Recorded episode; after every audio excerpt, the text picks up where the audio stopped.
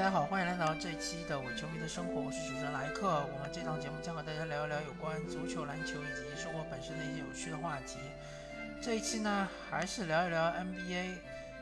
然后我先说一下和本期主题无关的一个内容，就是聊一聊湖人队之所以失败的最主要的原因。当然，伤病确实是非常重要的原因。那为什么安东尼·戴维斯伤了之后，湖人队就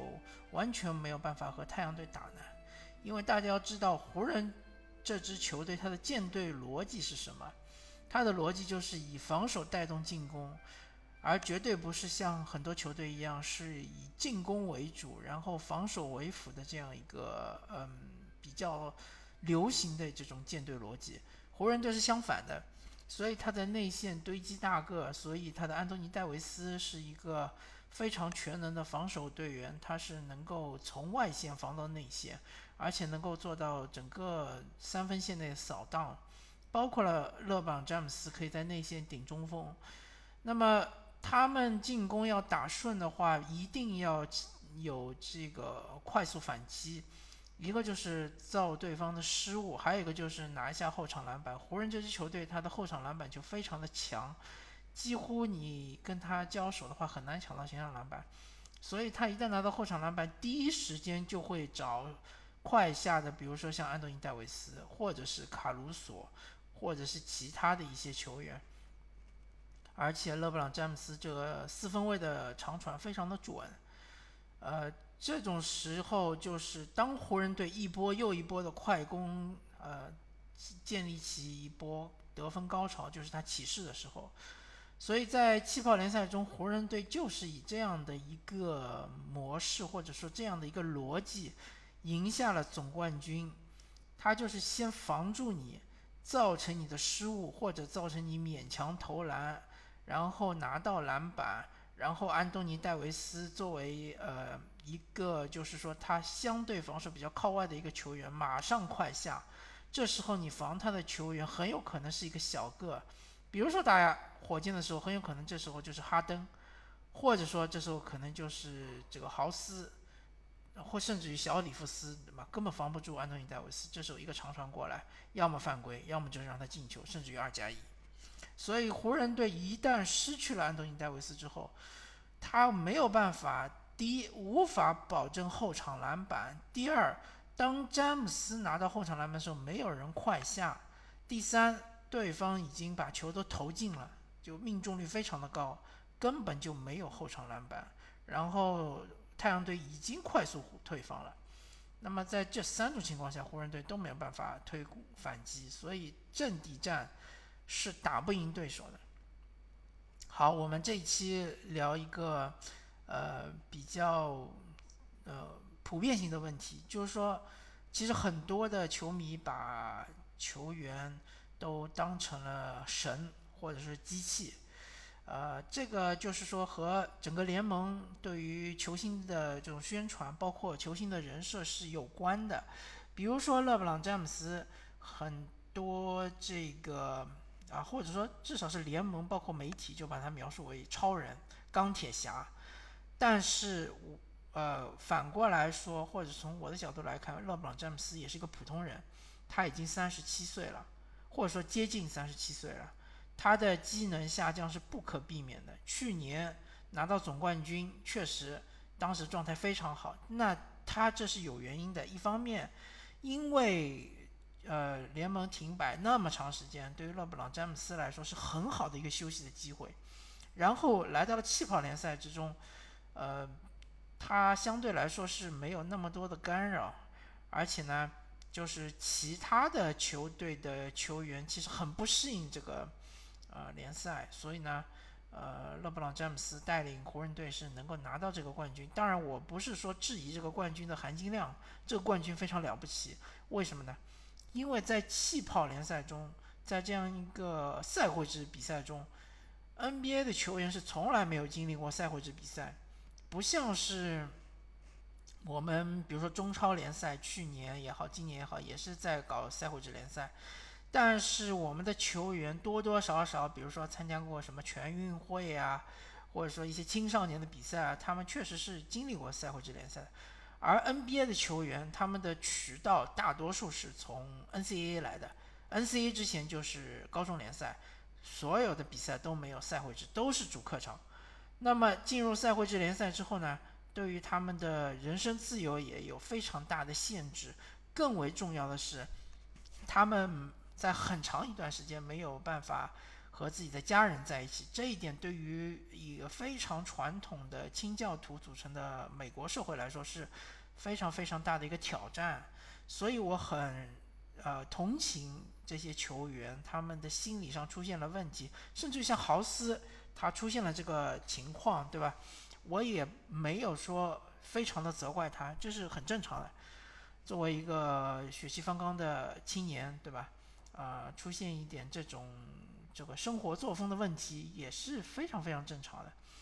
那么当然，湖人队他这方面做得非常好。那么来到了这个正常联赛之后呢，确实湖人队他，呃，一方面经历了伤病，第二方面呢，他这个逻辑链被打断。那么我们呃要聊几件事情，都和球员是普通人，也有喜怒哀乐这一点是非常相关的。第一个事情就是波尔津吉斯，其实现在。不管是独行侠的球迷也好，或者是吃瓜群众也好，已经把波尔津斯喷的是一文不值，说他软蛋啊什么啊。其实这个这种说法或者这种标签曾经贴到过诺维斯基身上，对吧？也曾经贴到过呃其他的一些球员身上，包括像是麦迪、姚明都贴到过他们身上。呃，说波尔津斯软，无非就是说他没有办法在内线靠自己的身高轻轻松的得分，或者说没有办法在内线抢到进攻篮板或者防守篮板，这个其实很正常，因为现在联盟的趋势就是，呃，内线球员要拉到外线去打进攻，对吧？为要为球队的核心持球队员拉开空间，波尔津斯就是这么做的。你要他在内线背身单打没问题，那他进去了之后，那么卢卡东契奇还有这个就是突破的空间吗？那肯定是没有了呀，对吧？波尔津斯也在里面，再加上马扬也在里面，那禁区内有要多多么的堵塞，对吧？或者说波尔津吉斯在里面，独行侠可能还会上鲍威尔也是在里面，那么就是这个。东契奇他只能在外面投三分，或者说只能突一步然后投后撤步的两分球，这个完全不符合独行侠的一个进攻的逻辑。独行侠进攻的逻辑就是要所有人都在三分线外拉开空间，让呃东契奇能够突破进去。所以说，我可以毫不夸张的说，波尔津吉斯他其实是做出了牺牲的那一个人。他是有一定的能力可以呃吃一部分球权的。我不是说他能够取代卢卡东契奇的位置，对吧？能够比如说球权能够涨到百分之二十八、二十九，甚至百分之三十，可能他的能力是没有达到那么高。但是他吃个百分之二十的球权或者百分之二十一、二十二的球权是没问题的。但他现在已经被定位成一个呃高个射手，那么。在这种情况下，如果说你一个球员他整个赛季都没有打过内线，对吧？都没有做过一些背身单打，突然之间进了季后赛，你要求他背身单打，呃，能力非常强，这是不可能的，对吧？这是完全不现实的。所以现在就是布尔津吉斯他面对这样一个悖论或者这样一个矛盾，就是说一方面来说，独行侠在呃整个常规赛都要求他是拉开空间，是能够。是投中那些空位三分，或者说甚至于顶人的三分，或者超远三分。另外一方面，当进了季后赛之后，东契奇有点打不动的时候，希望波尔津斯能够接过球权，能够帮助东契奇分担一些，呃，分担一些进攻的职责，能够比如说拿个二十分左右，对吧？高效的拿个二十分，这其实是不现实的，这是对于一个球员来说是反人性的。那么。波尔津吉斯非常的不满啊，这个是一个留言，我也不知道是真的还是假的，但是我也非常的同情或者说非常的呃能够感同身受，因为大家要知道，波尔津吉斯他当年是在纽约尼克斯是第六顺位选中，然后是被作为一个舰队基石来培养的。当然，呃，他是中间一一度是十字韧带撕裂，然后是受了重伤。重伤之后呢，他和纽约尼克斯的管理层就是决裂，然后呢，他要求被这个交易，最后呢就交易到了独行侠。但他去独行侠的时候，他绝对没有想过我要辅佐东契奇，我要做一个二当家，绝对不是这样的。因为他是个顶薪球员，他是一个当时曾经被作为过舰队基石，呃，然后自己内心也是非常敏感或者说非常骄傲的球员。所以当他来到了独行侠，当东契奇打得那么的好，对吧？当东契奇被独行侠树立为一个基石球员的情况下。那么波尔津吉斯他的定位是就非常的尴尬了，没有一个球员他是甘愿成为一个二当家的啊，在 NBA 这种赛场上，除非你，呃，真的就是说没这个能力，比如说你本来就是个角色球员，那么其实也无所谓二当家了，因为你就是个角色球员，像比如说豪斯啊，对吧？或者比如说像是丹尼格林啊这样的球员，他不会想到我要做一个。呃，基石或者是核心或者持球大核心，这这他们没想过。但波尔津吉斯不，我觉得不能说他从来没想过成为一个核心。但是呢，就现实非常打脸，就是虽然他和独行侠签了呃超级顶薪啊，我不太记得他是跟纽约签的还是跟独行侠签的，反正他现在在履行他的超级顶薪的一个超长合同。但是呢，他的球队的定位是一个二当家。而且他的球权是越来越少，那么大家也都知道，射手他的手感是要培养出来的，呃，当他手上没球的时候，那他的手感就会凉下去，特别是你不是那种怎么说呢，就是那种微波炉型的射手，就上来就投一投就进的这种射手，那确实需要投几个球，对吧？那东契奇的打法。其实和詹姆斯哈登单核带火箭队打法是很像的，那么就怎么说呢？就是说球权都集中在一个持球大核心手上，然后所有的分配都是由他来决定的。当他球没有传到你手上，比如传到了芬尼史密斯，或者是传到了小哈达威手上，那你可能这个进攻回合完全摸不到球。这一点其实，呃，很多时候哈登就是被大家诟病的嘛，就说你你这个打法。呃，所有的球员都变成了角色球员，那么这些角色球员呢，很有可能在关键时刻他的手感就背叛了球队。就是说，像呃这个阿里扎，对吧？当时就是打勇士，非常明显的，非常典型的就是连续什么十几投不中，三分球连续十七十七个十七投不中，对吧？这种情况下，呃，其实不能怪角色球员，因为这个打法决定的。所以我觉得波尔津吉斯在外线三分投不进，不能。完全怪他，因为他作为一个射手需要试的，需要稍微试几个球。毕竟他不是克雷汤普森，对吧？不是这种顶尖射手，他需要试几个球之后呢，也许他就能够连续投进三分球。所以总而言之，我在这里，呃，为波尔津斯说几句话啊。他发挥的不好是有，当然有他自己的状态的问题，甚至我觉得他的伤病其实并没有完全恢复好。但是从另外一方面来说呢，其实和球队对他的定位以及如何使用波尔津吉斯是有关的。另外呢，就是和他性格有关。他其实是一个非常敏感的一个外国人嘛。对于美国篮球来说，他确实是一个，呃，比较就是说需要球队对他进行心理方面的干预的这样一个球员。那么我们再来说说斯托斯教练，对吧？斯托斯教练当然，呃，下课已经是成了定局。呃，他执教了这个开拓是九年，他手下的核心永远就是 CJ 和这个利拉德，身边的角色球员是换了一波又一波。但是呢，就是说我这里不得不说，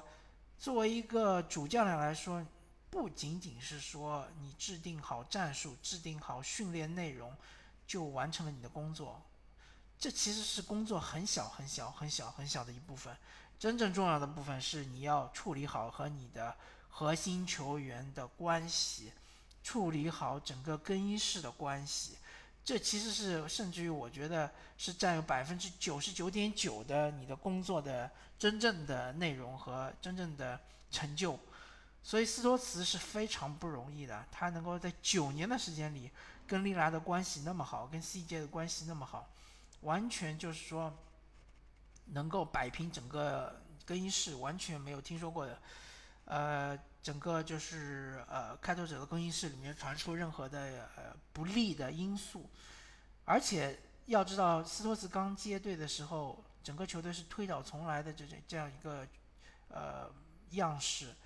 就是当时的五大主力球员嘛，走了四个，阿尔德里奇、马修斯、巴图姆，呃，以及普拉姆利，对吧？这四个人全部都走了。那么整个球队可以说是百废待兴，呃，所以说我个人对斯托茨的评价还是不错的。他在这九年当中那么稳的坐稳了他的帅位。当然，今年他之所以离开，其实也和利拉德他的意思是有关系的，就是说超级巨星他对于现在的成绩不太满意。那利拉德他当然就是说他的得分能力非常的强悍，呃，之所以就是呃好几次没有突破首轮和球队的整个的防守资源不利是有关的。一方面来说，肯定是和教练有关系，对吧？另外一方面呢，也和管理层有关。不管怎么说，斯托茨在开拓者当了这么多年的主帅，他其实已经是呃，我没记错的话，应该是 NBA 这个现役主帅，应该是时间最长的，排名第三。第一应该是波波维奇，第二是卡莱尔，第三应该就是斯托茨。呃，反正开拓者现在就说。嗯，教练是一方面，然后他们的阵容可能还要调整一下。那么我我这期主要是聊球员嘛，球员的人性的弱点，所以就是对于球队我就不不多聊了。然后我们聊一个另外一个管理层的变动，就是凯尔特人的丹尼安吉他的离开。丹尼安吉在凯尔特人已经待了挺长时间了。对于凯尔特人本本身来说呢，丹尼安吉其实是呃。功不可没的，对吧？他其实，呃，一个就是帮助凯尔特人再次获得了总冠军，第二个就是给凯尔特人留下了非常好的年轻队员、年轻的基石、舰队基石塔图姆和杰伦布朗。但是他的 手段其实就是比较难看。那其实管理层的其他，就是其他球队管理层的这个总经理也好。或者说，整个联盟的其他球员也好，大家其实都在看着凯尔特人，包括丹尼安吉他的这些操作手段，对吧？一个就是掏空了整个篮网队，把篮网队一众的这个所有的选秀权都拿走，呃，然后就非常呃狠心的抛弃了当时的。就是球队的工程大工程嘛，呃，保罗·皮尔斯和卡文·加内特。那么第二个非常恶劣的操作就是小托马斯嘛，小托马斯他当时是在季后赛中，呃，一个是臀伤的困扰，第二个就是忍痛着失去亲妹妹的这样一个伤痛，呃，毅然决然的回到赛场上，带领凯尔特人去挺进了东部决赛。虽然是输给了骑士，输给了呃勒布朗詹姆斯带领的骑士，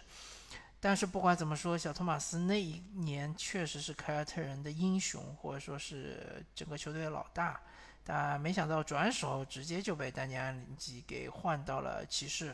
换来了凯利·欧文。那这样的操作的话，对于整个就是所有联盟中的球员看来是非常。呃，不好的印象，对吧？是非常糟糕的印象。所以呢，当凯尔特人招募安东尼·戴维斯的时候，戴维斯直接就拒绝了，或者说直接就警告凯尔特人不要出手。出手的话，他是不会续约的。那么，从这个例子来看，确实就是说，球员他们肯定是有人的这一部分的，他们就是，嗯，是非非常在乎，就是说，呃。虽然像小托马斯这样一个球员并不是，呃，我的队友，但是他也是联盟中的一员，联盟中球员的一员。说难听点，他其实就相当于整个 NBA 联盟是一个大公司，球员就是我的同事，对吧？我的同事被他的上司这样的呃对待，那么如果说我转到他们的部门去，就是比如说我去交易去了凯尔特人，我会不会也受到同样的待遇呢？对吧？那么呃，另外一点就是这个赛季非常严重的一点就是凯尔特人队的某一些球员，具体其实我也不是很清楚。对管理层以及对于主教练有一些不满，出现了一些不满，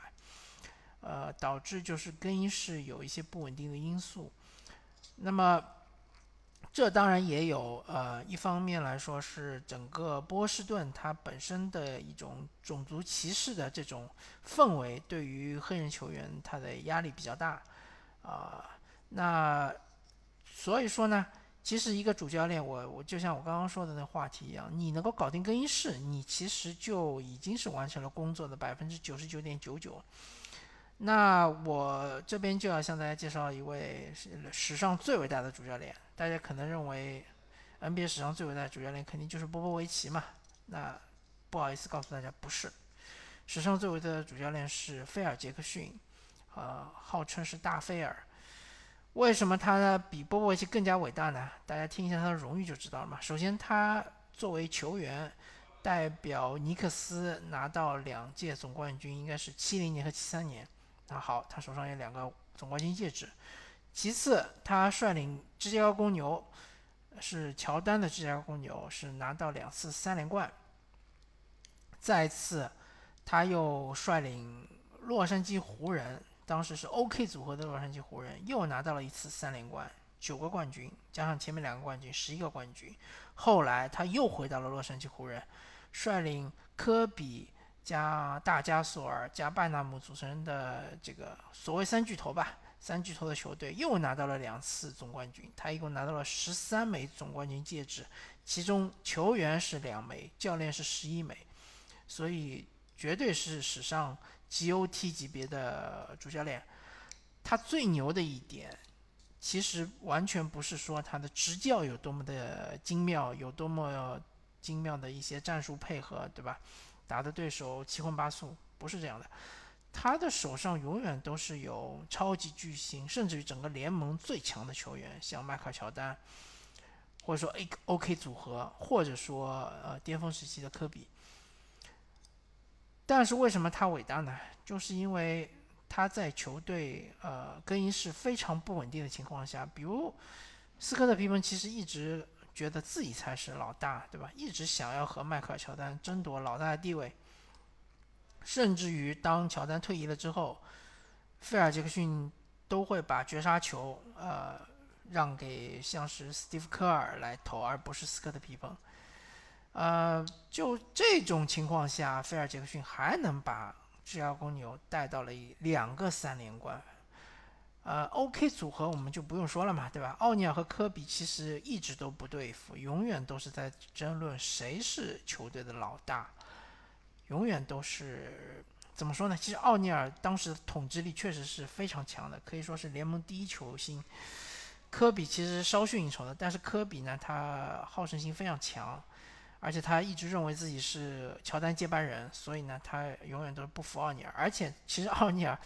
呃，这个球员他就是训练方面是比较松懈的了，就是对自己要求非常低。而科比呢是相反的，他非常的偏执，呃，训练非常的刻苦，所以他一直看不惯奥尼尔嘛。就这样的就火药桶式的这个更衣室，还能被菲尔杰克逊给搞定，而且还能拿下三连冠，要不是。F 四的时候，这个卡尔马龙和加里佩顿伤病太多的话，甚至有可能是创纪录拿下四连冠。嗯，所以说，菲尔杰克逊之所以能够取得这样的成绩，他对于他摸透 NBA 球员甚至于超级巨星的这种呃人性弱点是非常非常的重要的，而且是非常有关的。那相反，现在出现的一些就是呃球队嘛，有些球队出现的一些呃就问题嘛，很多情况下就是因为球员搞不定，就是因为教练搞不定球员，包括像是步行者换了换帅了之后，也是出现了这样的问题，就是主教练镇不住更衣室嘛。所以说，大家球迷看到的是赛场上球员的表现，看到的好像是主教练对于暂停之后，呃一些战术的布置啊，看到的是整个球球队的，比如说对位啊，比如说是一些防守轮换啊。轮转啊，比如说是进攻的这个各种精妙的配合，但他看不到的这一点，所谓的冰山下的内容，其实是更加重要的，是远远的重要于我们所看到的这一些内容，好吧？那么这一期本来是一个番外篇，想少聊几句，没想到说了那么多。感谢大家收听这一期的伪球迷的生活，我是主持人莱克，我们下期再见，拜拜。